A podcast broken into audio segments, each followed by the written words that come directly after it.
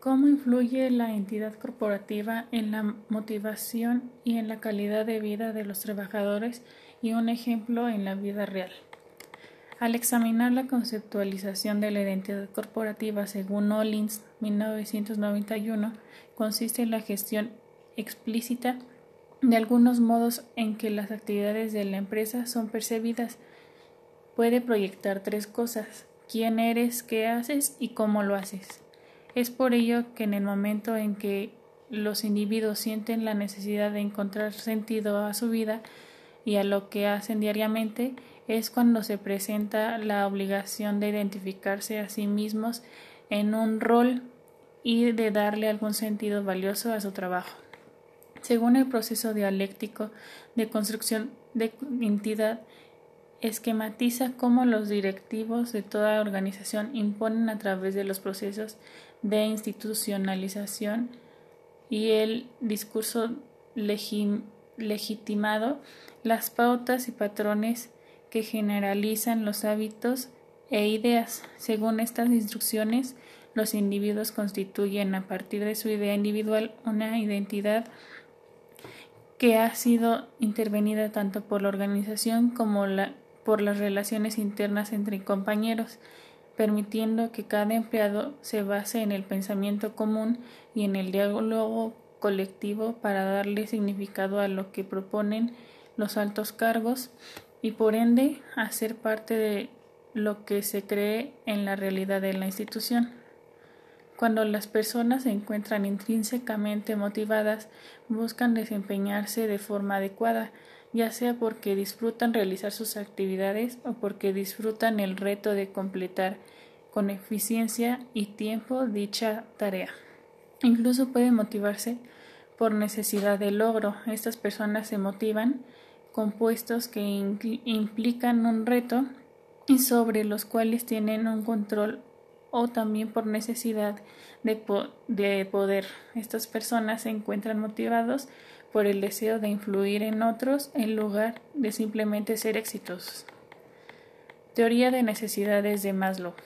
La teoría más famosa para medir las necesidades, 1954-1970. Abraham Maslow planteaba que los seres humanos perseguimos nuestros objetivos siempre que el, que el ambiente sea óptimo para aspirar a la autorrealización situada en el nivel más alto de la pirámide, debemos haber cubierto las necesidades anteriores y así la empresa tendría un empleado motivado. Los cinco niveles de la pirámide de Maslow son los siguientes. 1. Necesidad básica o fisiológica. Son las únicas inherentes en toda persona, básicas para la supervivencia del individuo, como respirar, alimentarse, hidratarse, vestirse, etc. 2. Necesidades de seguridad. Se busca crear y mantener una situación de orden y seguridad en la vida. Una seguridad física, la salud, económica, los ingresos, necesidad de vivienda, etc. 3. Necesidad social. Implica el sentimiento de permanencia a un grupo social, familia, amigos, pareja, compañeros de trabajo, etc. 4. Necesidades de estima o reconocimiento. Son las necesidades de reconocimiento como la confianza, la independencia de personal, la reputación o las metas financieras. 5. Necesidades de autorrealización. Es la sensación de haber llegado al éxito personal. Ejemplo de identidad corporativa en la vida real. Es la es la es como la asignación y aceptación de un rol dentro de una organización que dicta las funciones, actividades, conocimientos y comportamientos de cada individuo debe adquirir dentro de cada proceso. Atributos de la identidad corporativa. Ocupar espacio en la mente del público. Por el medio de la imagen corporativa existimos para el público. No basta solo comunicar, sino que debemos estar presentes siempre para ellos. Facilitar la diferenciación de la organización competidora, creando valor para los públicos. debe de ser valiosa para el público, debe de tener valor diferencial con respecto a las otras organizaciones que existen en, mente, en la mente del público. Disminuir la influencia de los factores situacionales en la decisión de compra. La existencia de la imagen corporativa fuerte permitirá que las personas tengan un esquema de preferencia previo sobre el que podrán asentar sus, decisiones, ya que las decisiones de compra se verá influenciada por todo el conjunto de factores, la información, la imagen, situación, etc. Conseguir mejores trabajadores. Una empresa que tenga buena imagen corporativa logrará que para las personas que trabajan en el sector dicha entidad sea una empresa de preferencia y la consideren como una empresa en la que quieran trabajar. Lograr vender mejor.